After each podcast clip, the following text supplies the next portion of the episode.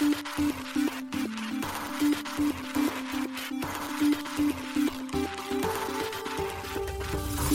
しい経済ニュース。この番組では現当社のメディア新しい経済が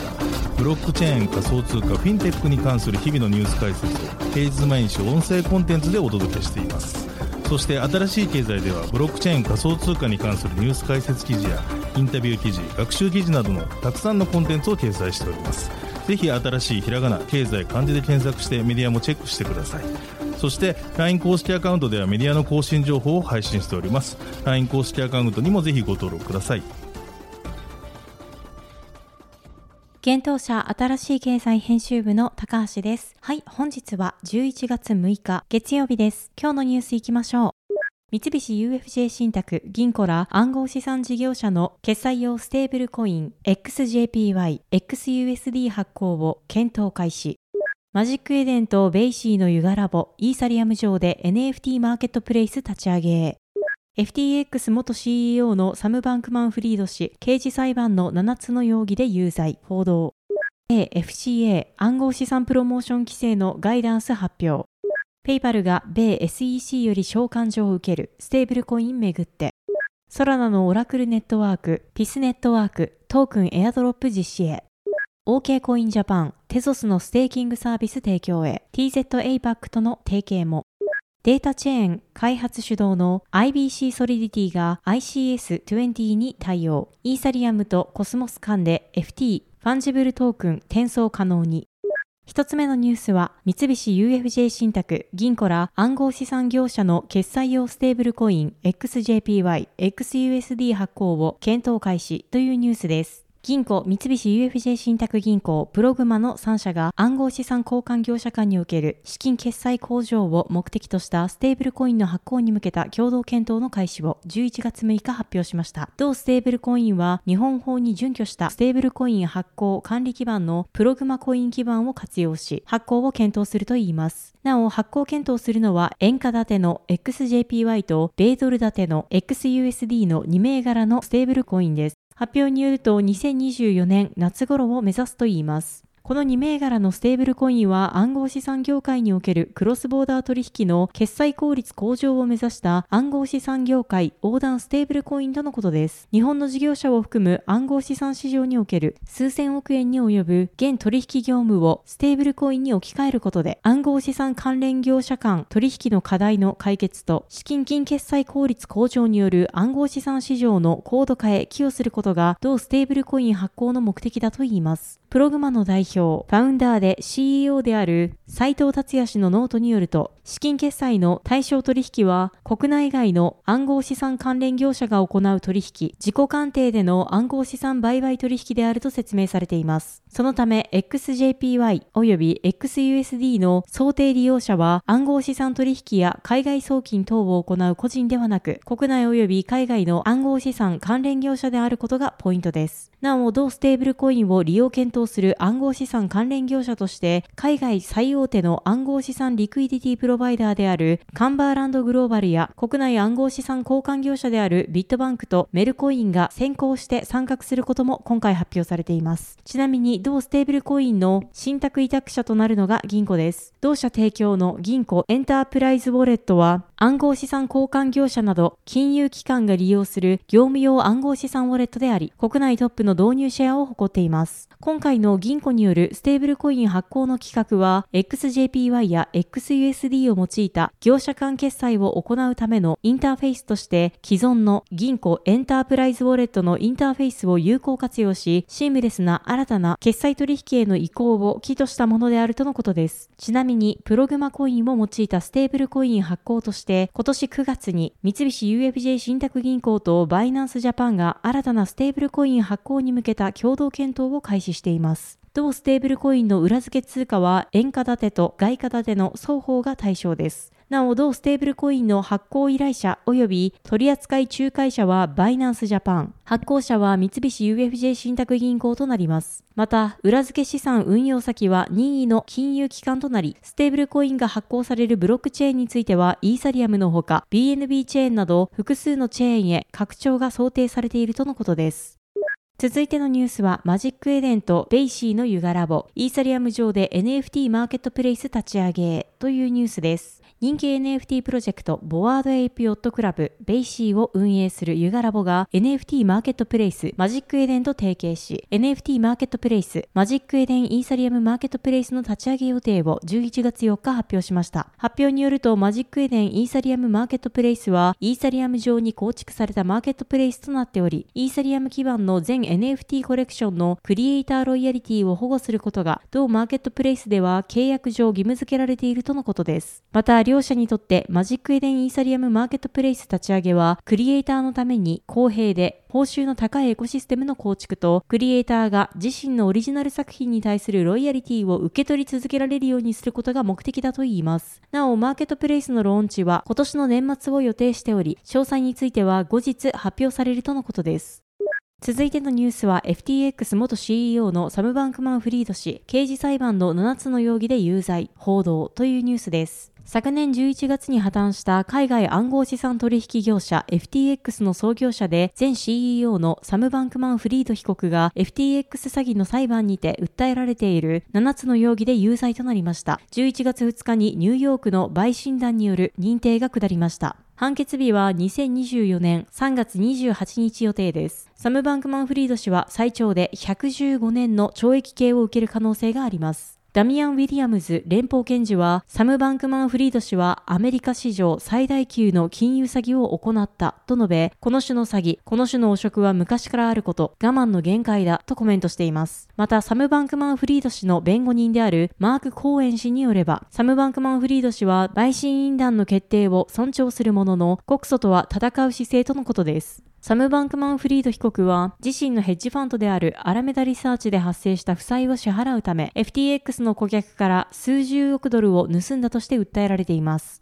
本人は詐欺罪について無罪を主張していました。なお、今回、サム・バンクマン・フリード氏が有罪となった7つの容疑は、FTX の顧客及びアラメダリサーチの貸し手に対する電信詐欺及び電信詐欺の共謀、FTX の投資家に対する証券詐欺及び商品詐欺の共謀、マネーロンダリングの共謀です。ちなみに FTX の共同創設者であるゲイリー・ワン氏及びアラメダリサーチの元最高経営責任者であるキャロライン・エリソン氏は FTX 破綻に関連する罪を認め捜査に協力。法廷でも裁判で検察側の証人としてサム・バンクマン・フリード氏に関する様々な証言を行っています。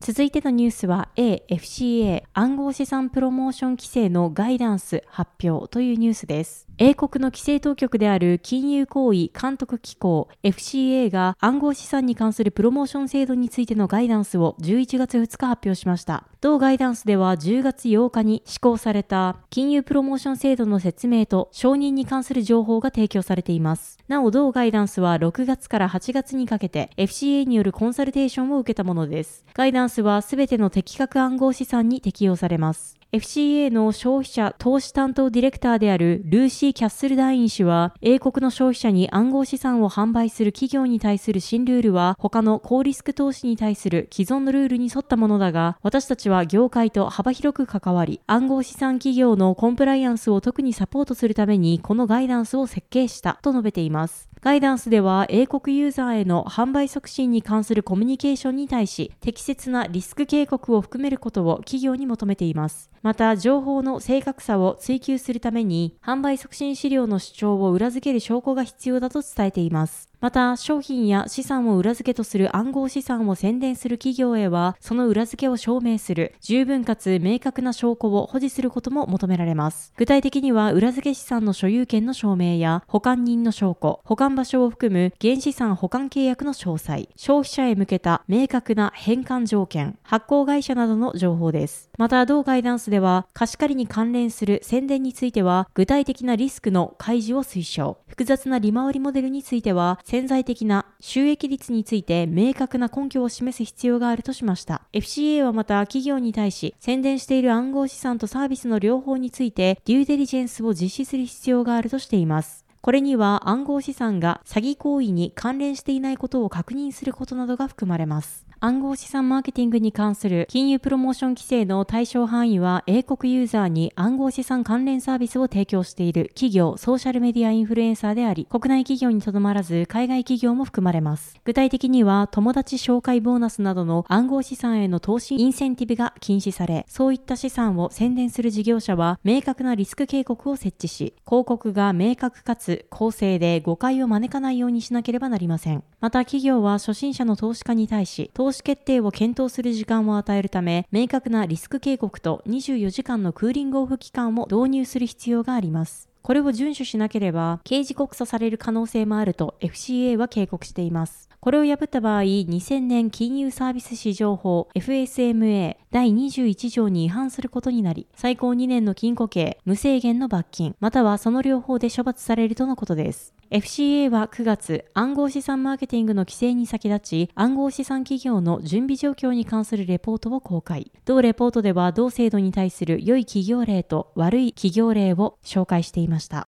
続いてのニュースは、ペイパルが米 SEC より召喚状を受けるステーブルコインめぐってというニュースです。米決済大手ペイパルが米証券取引委員会 SEC より召喚状を受け取っていたことが11月1日明らかになりました。ペイパルによれば SEC が求めているのはステーブルコインに関する文書とのこと。SEC はペイパル発行の米ドル建てステーブルコインペイパル USD について捜査を進めているようです。なお、召喚状が発行された場合、法的に対応することが義務付けられています。ペイパルは求められている文書や情報を提出する必要があり、これを破ると法的措置を取られる可能性も出てきます。ペイパルは四半期業務報告書であるフォーム10Qにて、私たちはこの要求に関して SEC に協力していると述べています。ペイパルは8月、独自の米ドル建てステーブルコイン PYUSD を発表。PYUSD は米ドルの価格に1対1でペッグされたステーブルコインで、その価値は米ドル預金、短期米国債、同様の現金相当物に100%裏付けられているといいます。PYUSD 及びその準備金はニューヨーク州金融サービス局 NYDFS の規制監督対象になります。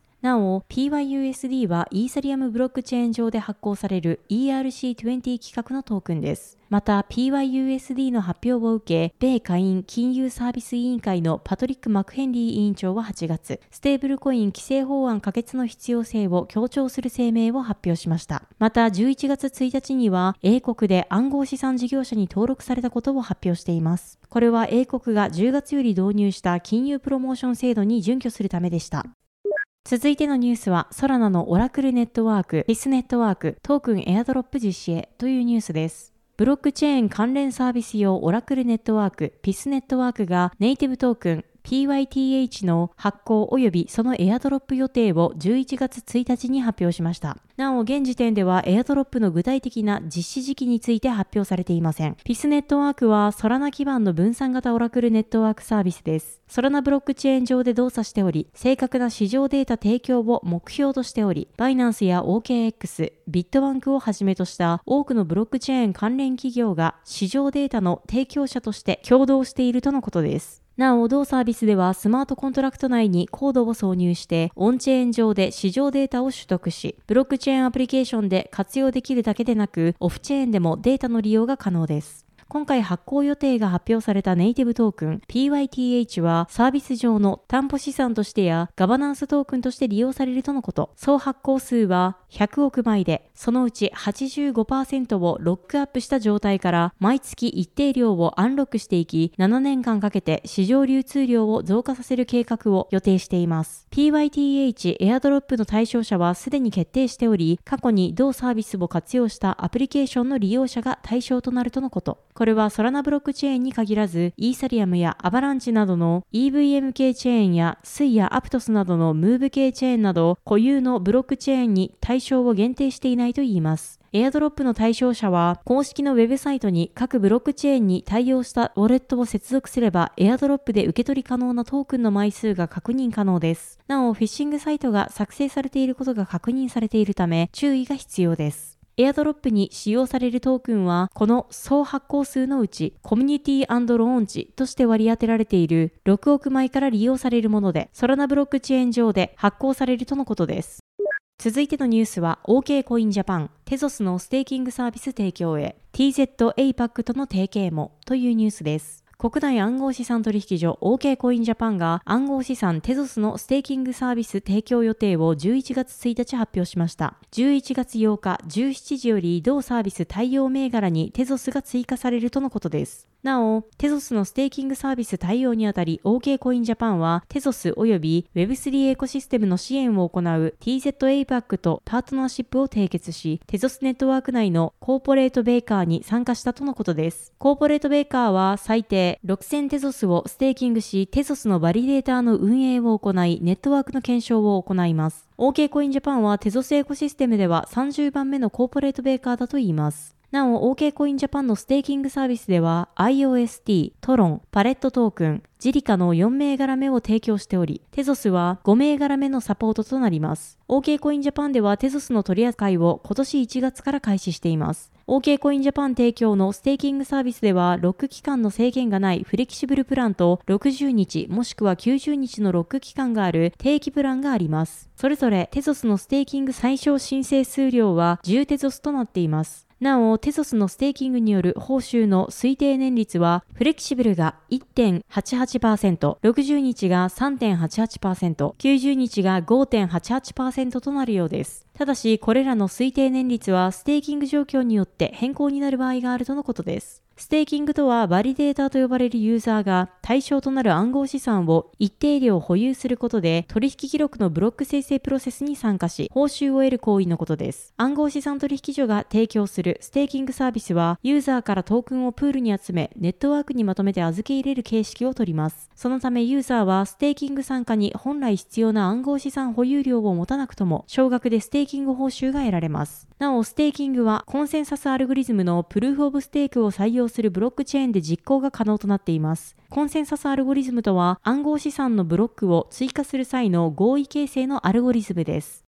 続いてのニュースはデータチェーン開発主導の IBC ソリディティが ICS20 に対応。イーサリアムとコスモス間でファンジブルトークン転送可能にというニュースです。データチェーン主導で開発を進める IBC ソリディティが ICS20 機能に対応したことを11月1日発表しました。データチェーンは異なるブロックチェーン間のインターオペラビリティに関する取り組みを行う国内企業です。IBC ソリディティはコスモスネットワークのコアコンポーネントとして実装されている IBC をイーサリアムやポリゴンなどの EVM 互換チェーンでのスマートコントラクト開発に使用されるソリディティ言語で実装したものです。また ICS20 は IBC に搭載された機能でブロックチェーン間でのファンジブルトークンの転送を実現するプロトコルです。今回 IBC ソリディティが IBC20 機能に対応したことで EVM 互換チェーンと IBC 対応ブロックチェーンとの間でトークン転送が可能になるといいます。データチェーンは公式 X にてロックミントメカニズムを通じてイーサリアムとコスモス間でのクロスチェーン支払いやスワップが可能になると具体例を挙げ説明しています。なお、ロックミントはトークンブリッジの際にトークンを転送先のチェーンで消滅させずスマートコントラクトにロックし、転送先のチェーンで発行する仕組みです。現在多くのブロックチェーンや Web3 プロジェクトが IBC の導入などによるインターオペラビリティに力を入れています。最近では分散型ノンカストディアル型ビットコインブリッジを提供するノミックがビットコインを IBC に対応したトークン NBTC にブリッジすることでコスモス系のブロックチェーンにビットコインの流動性を導入する予定を10月3日に発表しています。データチェーンは今年6月27日、三菱 UFJ 信託銀行からの資金調達を発表しました。データチェーン親会社 Speee が公開した資料によると、この資金調達の調達額は5000万円で、増資前の株式数などから見ると、データチェーンのプレ評価額は50億円となるようです。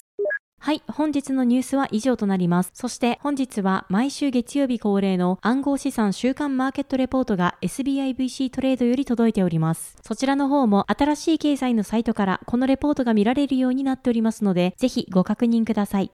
このように私たち新しい経済編集部ではブロックチェーン暗号資産に関するニュースを平日毎日ラジオで配信しております。本日ご紹介したニュースは新しい経済のサイトに上がっております。ぜひサイトの方も見に来てください。新しいひらがな、経済漢字で検索して見に来ていただければと思います。それでは本日もありがとうございました。